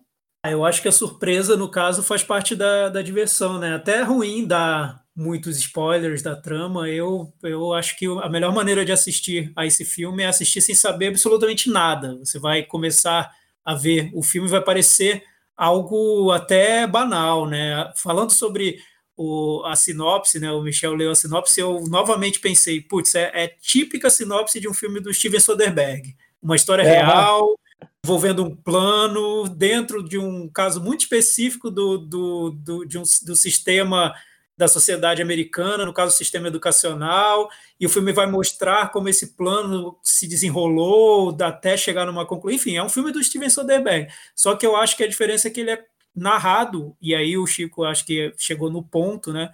Ele é narrado de uma maneira muito saborosa, né? Parece que o, o diretor e os roteiristas, ele o, o roteirista ele tinha uma história muito curiosa para contar e ele quer contar da maneira mais envolvente possível. Então, você realmente termina o filme sabendo todos os detalhes do que aconteceu, sendo surpreendido por cada reviravolta do, da trama. E, e você sente, acho que isso, isso para mim foi, foi mais interessante. Você sente no filme a indignação que aquela situação deve transmitir para quem está assistindo. Então, o filme parece que compartilha da indignação que o espectador vai sentindo na, na duração da trama. Então, resumindo, é tudo que o Steven Soderbergh queria ter feito num filme como A Lavanderia e não conseguiu. Porque Muitas vezes a gente acha que os filmes são complicados e a gente que é burro, isso que o Chico falou, mas há vários momentos em que o filme é burro porque não sabe contar direito a história que ele tem. Ah, esse Às vezes é ele acha que tá mesmo, tá... né? Mas é, Chico, porque né? ele acha que tem um, que está contando uma história super interessante, mas a gente está aqui dormindo assistindo a história que ele está contando. É. E esse eu acho que é um filme não, é que ele sabe como narrar aquela trama de uma maneira simples mas também de uma maneira envolvente e, para mim, o mais importante é isso, de uma maneira que transmite indignação, que faz a gente se indignar junto com o filme. Mas acho que é isso, é, o filme consegue e, te apresentar um personagem, depois ele vai como se ele fosse a, nas camadas da cebola e você vai descobrindo um outro personagem diferente daquele. Eu acho, mas, que... é interessante mas porque o... o, personagem é, é muito carismático, né? E foi legal terem escolhido o Hugh Jackman para interpretar, né? Porque ele é um ator que está sempre, ele sempre tá, tá ligado a, a personagens carismáticos e ele, e ele sabe interpretar bem esse esse tipo quase o, do, do, do astro né, do, do, cinema dentro de um personagem. Então a gente se identifica muito facilmente com ele. É, eu, eu gosto da simplicidade como o filme é, é narrado realmente. É, você falou do Soderbergh, esse diretor é o oposto do Soderbergh, né? Ele tenta tratar a, a história da maneira mais simples possível. Então ele não fica criando é, é, como é que chama, badulaques na, na, narrativa. Ele vai realmente do jeito que ele que ele vai é, tratando o personagem para o público de maneira simples, direta, não, sem muito muita firula. Tem tudo a ver com o que você falou. Eu acho que é essa, essa simplicidade deixa o filme muito muito é, de lá, lá de casa, entendeu? Eu acho que isso é fundamental para quanto o filme consegue cooptar a gente que está assistindo. E talvez por isso até ele tenha se perdido nos festivais, né? Porque é um filme que não tem tantas ambições na, na direção do filme. Até, até me surpreendo sabendo, eu não vi o filme anterior do diretor e sabendo que ele fez um filme muito ambicioso, porque me parece um filme que poderia ter sido dirigido por qualquer diretor de seriado, de TV. Eu não vejo nada tão complexo na maneira como ele é feito mas ao mesmo tempo eu vejo uma fluência na trama, no ritmo do filme que é muito positiva, na minha, na minha opinião. Ele tem esse, essa potência que nos festivais às vezes se perde, né? As pessoas estão buscando outra coisa nos filmes e não exatamente isso. E, e aí o filme precisa de uma chance na televisão para aparecer e para receber críticas positivas, para ser reconhecido. É uma pena, porque tem muito. É, eu acho que ele está acima da média de muitos filmes que eu vi no, no ano passado, incluindo os dois filmes que o Soderbergh fez, né? Que, que eu acho que se encaixam um pouco nesse, nesse gênero da história real americana, denunciando um esquema, um golpe, mas que para mim não são nem nem é, não chegam nem aos pés desse filme no, no quesito de, de, de, como ele consegue nos envolver, como ele consegue transmitir o, a mensagem do que ele quer transmitir. Chico, e, e, o Hugh Jackson consegue transmitir a mensagem que o filme quer transmitir também? E consegue? O Hugh Jackman tá velho pra caramba, coitado, né? E o filme, eu acho que ele não faz muito. Não faz muito. É, a maquiagem do filme não ajuda muito. Ele e a Alison Jenny, coitado, são atores tão bons assim. Eu fiquei muito, muito preocupado com a aparência deles. É, momento Rubens Evald Mil. Mas é, eu acho que consegue sim. Acho que o Hugh Jackman está muito bem no papel. Eu acho que ele tá. Ele é um ator muito carismático, como o Thiago falou. Ele é um, um, um cara que você já gosta de, de, acompanhar, já quer, já quer é, entender o que ele está fazendo ali. E nesse filme, que é um filme que não é um filme de estrela, em que coloca ele no papel mais de estrela, é, eu acho que e, é, essa, essa coisa potencializa, esse, esse lado carismático dele fica potencializado. Eu acho ele muito bem no filme, acho a Alison Jenny muito bem no filme. É, eu acho que um outro diferencial desse filme é que o tratamento para os personagens, a direção de atores, é, o espaço que cada um tem é muito legal. Assim, eles aproveitam muito os talentos dos atores aí. Então é um filme que é um filme basicamente de roteiro e de atores, em que nem o roteiro tem essas ambições todas, é, e os atores estão num, sei lá, numa uma coisa, numa proposta um pouco mais é, vida real, gente como a gente. E eu acho que isso funciona muito bem. Vamos fazer uma metavaranda? Eu tava vendo, enquanto você estava falando, tava vendo fotos do, do, personagem, dos personagens reais, né, comparando com os, com os atores que interpretam. Nossa, não tem nada a ver o, o, o Frank Tassoni original e o, e o Hugh Jackman. É, é um gordinho, bem diferente do, do nosso querido Wolverine. Metavaranda? Vamos. Vou dar nota 6. E você, Chico? E vou dar nota 6 também. Thiago? Eu vou dar nota 6 também, e eu só esqueci de falar que eu acho que, mesmo sem ter tantas ambições e só querendo contar bem uma história, que é o que o filme quer no fim das contas, eu vejo nesse filme, mesmo até pela, pela falta de, de ambição, acho que ele consegue fazer, é uma reflexão interessante sobre essas pequenas corrupções do dia a dia que vão se transformando em grandes corrupções e em esquemas que criminosos, né? E como isso acontece de uma maneira muito simples, ele conta o, o passo a passo da, da, transformação dos personagens e você vê como isso é crível, como é, é realista e como acontece, como como como está na, na, na, nossa vida mesmo. No Brasil, então, é, é, faz parte do, do nosso cotidiano. Mas como esse, esses esquemas que, quando vão para um, uma matéria de jornal, parecem tão escandalosos, como eles nascem de maneiras muito simples, muito ligadas a, a atos do cotidiano. E quando envolvem dinheiro público, então, fica muito mais fácil acontecer. E, e como é fácil, né? É, negligência do, dos órgãos, tudo como é, é fácil e, e, talvez até é, atraente você ter essa facilidade que a, que a corrupção pode te oferecer, principalmente no âmbito governamental, né? Uma coisa, é, foi legal o Tiago ter, ter ressaltado isso agora, porque é, eu acho que o filme realmente ele trata muito de ética e de é, amoralidade e na, na, nossa vida do dia a dia que passa meio que batido, né? Pequenos atos que passam batidos, assim. Acho um, um, um belo filme sobre isso e o, e o Michel falou bem essa história de que o sistema meio já é, condescendente com, com esse tipo de comportamento, né? Meio já esse, isso já é meio incorporado a, a isso fosse o padrão e o, o, o, estranho é você não fazer essas coisas, né? Exato. Vamos pro próximo assunto, puxadinho da varanda. Vamos, Michel. Qual é a sua dica, Michel? Vou primeiro pedir para Cris participar do programa hoje. Qual é Olá. a dica dela?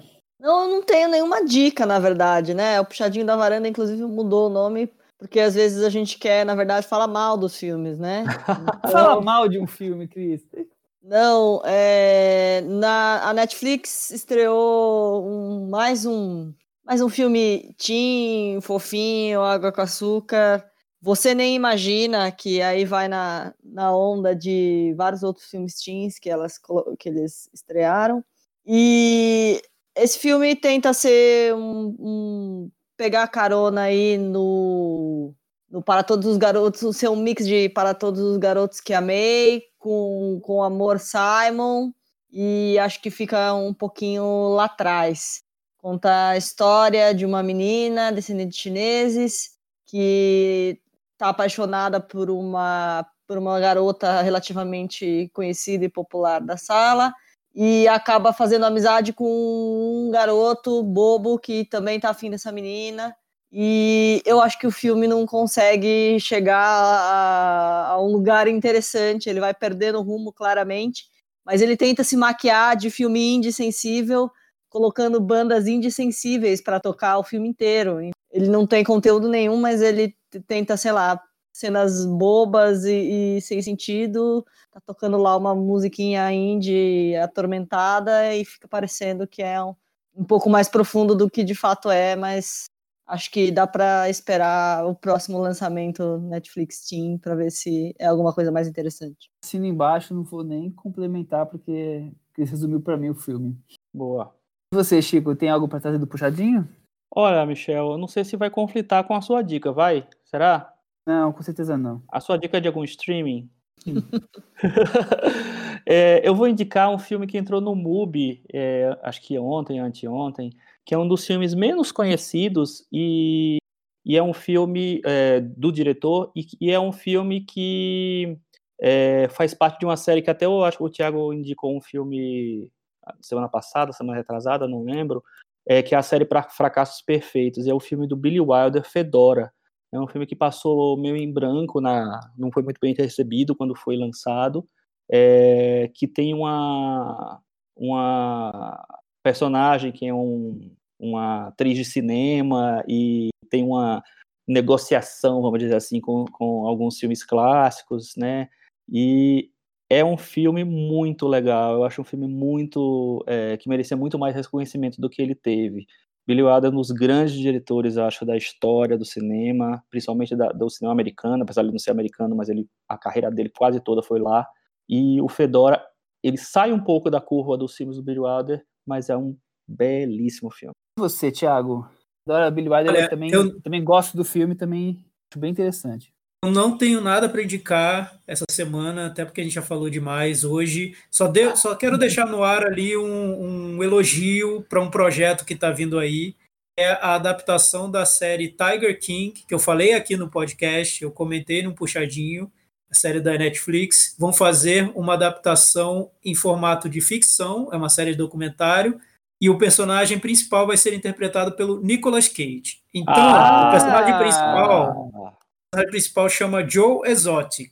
Quem viu a série sabe que com esse material o Nicolas Cage vai levar um Oscar com certeza. Então, eu, o que eu recomendo agora é: se você não viu o Tiger King, não veja, nem vale tanto assim. A história é legal, mas o documentário é ok, nada demais. Não veja porque você vai ficar sem saber dos spoilers e aí a experiência de ver a série com o Nicolas Cage vai ser muito melhor. Aguardem o Nicolas Cage interpretando Joe Exotic. Vou seguir Boa. o conselho do Thiago, não vou assistir a série esperando o Joe Exotic de Nicolas Cage. Pronto. Muito é... bom, muito bom. Adoro essas dicas. Dicas são ótimas. Eu vou trazer um, um filme que faz, para falar a verdade, é duas ou três semanas que está aqui anotado e toda semana eu acabo colocando outra coisa na frente. Acho que chegou a hora de trazer, porque é curioso como tem alguns filmes que conseguem ser premiados com prêmios muito importantes e acabam no, com o, o tempo meio que esquecidos, não, não se tornam tão célebres quanto outros. Esse filme, que é, se não me engano, é de 79, chama-se Preparem Seus Lenços, filme francês do Bertrand Blier, ganhou o Oscar de filme estrangeiro. É uma comédia dramática com Gerard Depardieu. Eu nunca tinha visto nenhum filme do Bertrand Blier, eu só vi realmente porque esse filme ganhou o Oscar. E eu achei o filme tão interessante por ser completamente inesperado do que eu podia imaginar. A história de uma mulher que está meio deprimida, que não, não, sorri mais, que é a esposa do, do de Padilha no filme. E ele tem a brilhante ideia de, no meio de um, de um almoço, arrumar um amante para ela, como se isso fosse uma, uma solução de tanto que ele ama ela. E aí ele consegue incorporar um amante na vida deles e os dois ficam ali debatendo maneiras de fazer aquela mulher feliz, ela quer engravidar e não consegue engravidar, e aí entra um terceiro personagem, entra um quarto, quer dizer, é uma, é uma comédia aí que, se você pensar de alguma forma, é surreal nessa situação, mas que é tão interessante dentro dessa, dessa, dessa possibilidade completamente louca de, dessas relações entre eles, que eu achei bem curioso, e o filme me, me ficou bem me agradável, assim, eu gostei bastante de, de ver até onde o filme ia e de que caminhos ele seguiria. Então a minha dica é preparem seus lenços, que está disponível no Belas Artes à la carte. Michel, eu assisti esse filme também, eu acho muito legal. Eu acho que o Bertrand Blier nessa época ele tinha umas, é, eu vi alguns filmes dele. Ele tinha uma é, capturava esse momento meio libertário dos anos 70 para as histórias dos filmes. É, acho assina embaixo a sua recomendação. Ele Inimaginável, um filme... assim, o caminho, né? É, pois é. Ele tem um filme anterior que eu assisti também, é, que chama... Ah, agora eu não tô lembrando como é em português. Eu sou, que eu sou internacional, vocês sabem, né? Vai falar o nome é... francês. Levalseuse, que é, é, é um filme que também com Gerard Depardieu e com Patrick Dewey, que faz que, que fazem os dois amigos, é Corações Loucos que é um filme um pouco mais polêmico, que ele é um filme um pouco misógino, mas ele tem uma, uma. Ele trata de alguns temas de uma maneira que hoje nunca se trataria, mas é um filme interessante de entender também, e um filme muito liberto sexualmente, etc. Também. Mas o Prepare Seus Lenços é bem legal mesmo. Bem, vamos para aquele momento agora? Cantinho do ouvinte. Tiago Faria. Cantinho do ouvinte dessa semana, temos um comentário aqui lá no nosso blog cinemanavaranda.com do Henrique Miura. Ele Ah, foi Henrique Miura. Olha! e comentou. Eu vou ler o comentário dele. É o seguinte: obviamente, ele não ia ver o filme Resgate, que a gente comentou na semana passada, mas com esse entusiasmo de vocês, fiquei curioso. Entusiasmo, mais ou menos, né? Porque a gente nem falou né? maravilhas do filme, mas tudo bem. É só o elogio da varanda, acho que já, já conta como Olha o entusiasmo. Aí ele falou que no, no espaço Belas Artes aqui do podcast a gente falou sobre o filme do Lubitsch, que, que foi o Ser ou Não Ser. E ele disse que vocação. ficou com a sensação de que o Michel não viu a loja da esquina. Procede? Procede, Gente, nunca vi. Ele falou o seguinte: para o, para o maior fã de Mensagem para Você, o filme lá com Hanks, Meg ter visto a Ryan. obra e a Meg Ryan, não ter visto a obra original me choca. Se for isso mesmo, veja, Michel, pois é o me- melhor filme do Lubitsch, para mim, uma obra-prima, talvez a melhor comédia romântica da história, ao lado de Quanto Mais Quente, Melhor. Olha aí, Michel, uma dica. Ele tá cheio de razão. Eu preciso resolver essa falha, falta de caráter minha aqui. Falha de caráter. Tá todo mundo deixando dica, esse que é legal, que vira o puxadinho do, do ouvinte. As A. Cristine, a Cris- Cristine Randazzo também, olha. Gostei do Resgate. Não é um John Wick, mas é um filme agradável. Mas ela disse que concorda comigo que o filme é regular. Depois do plano sequência, achei que ficou meio nhé. No meu puxadinho da varanda de hoje, vou trazer para vocês uma peça que estreou no YouTube no dia 1 de maio Olha! disponibilizada pela National Theatre. Trata-se da peça Frankenstein, estrelada por Benedict Cumberbatch e Johnny Lee Miller, se revezando no papel de criador e criatura. Inclusive, as duas versões estão disponíveis. A peça é dirigida pelo Danny Boyle. O que, que a Cris tem a dizer sobre isso, talvez? Tenho a dizer sobre isso que eu vi no cinema as duas versões, porque Eita, assim, olha! A gente Tem pensa um- que a Cris está indo, ela já foi e voltou, e foi de novo, voltou de novo. a Bom, graça, passou- porque passou a Brasil. graça, a graça era ver as, é você ver as duas peças mesmo, não, não, não ver só uma das duas. Porque numa noite era o Benedict Cumberbatch que fazia o Frankenstein, né, o doutor, e o monstro era o Johnny Lee Miller, e na outra, em outra noite eles invertiam, não sei se outra noite, outra semana, enfim, eles invertiam. Então os dois sabiam os mesmos papéis, as mesmas falas, e fica invertido no- na apresentação. É legal a peça. Eu também, também estive presente nessas apresentações. É legal mesmo. Ó, mas vocês viram aqui no Brasil? Aqui, aqui no Brasil. É, tem um Olha, que projeto, né, que é o National Theatre nos cinemas e tem várias peças. Lá na, lá na Inglaterra eles exibe- exibem várias peças. É, inclusive tinha- tem uma que talvez eles tenham disponibilizado agora não sei se eles já disponibilizaram que é a versão do, do A Rainha com a Ellen Mirren no teatro. E outra que eu queria ver que todo, e que virou uma campanha para o Covid-19 né para ajudar nas pesquisas é o monólogo do Fleabag Ah, o monólogo sobre. Ele estreou, inclusive, né, agora, é, em algum, alguma plataforma, se não me engano. É, foi no Amazon Prime, mas essa, essa, essa ação, acho que de, de ter essa doação para o Covid-19 foi na Inglaterra, foi no Amazon Prime em inglês. Mesmo Ah, passou aqui. Legal. Dicas Instagram, boas. A Flávia Said fez uma pergunta para vocês. É do Hum. filme Apocalíptico, por favor, nunca pedi nada, queria saber a opinião de você. Do Mel Como Gibson. assim? É, O do filme Mel Gibson. Apo- Apocalipto? Esse mesmo. Eu acho que é um comentário de que estava vindo da época que a gente estava falando de filmes de fim dos tempos. Hum, Você lembra, Chico? Ixi, quase nada. Adoro esquecer Mas- desse filme. Acho que, que você É. acha dessa resposta? Adoro esquecê-lo. Eu acho até que eu escrevi sobre o filme na época, mas, putz, faz tanto tempo, né? Vou, enfim, não sei. Eu, eu não sou muito fã do filme, não. Eu lembro que na época eu não gostei tanto. Ah, Vou, vou resgatar aqui rapidamente, Chico. eu dei nota seu 3 de texto. 10. Vou ler aqui é um filme de intensa sensibilidade, um olhar muito particular, Apocalipse, talvez, de- com um grande diretor no comando. É isso. Isso que você escreveu, eu tô lendo aqui, tá, Chico? É, pois é, agora eu, eu achei o meu texto de 2006 e vou ler a, a primeira fase para vocês. Oba! Mel Gibson é aquela mala pesada e um cara que não merece perdão pela sua estupidez, mas ele tem seu talento. Então, Tá, tá, continua, continua bem atual, Chico. Tá bem atual, tá bem atual. Não ficou datado esse seu texto, viu? Nossa, eu acho que foi ali no ponto. ai, ai, ai. de encerrar agora o programa de hoje, né? O programa que- totalmente inesperado com esse final, grande finale. Ai, tá certo, gente. Valeu. Semana que vem, Tchau.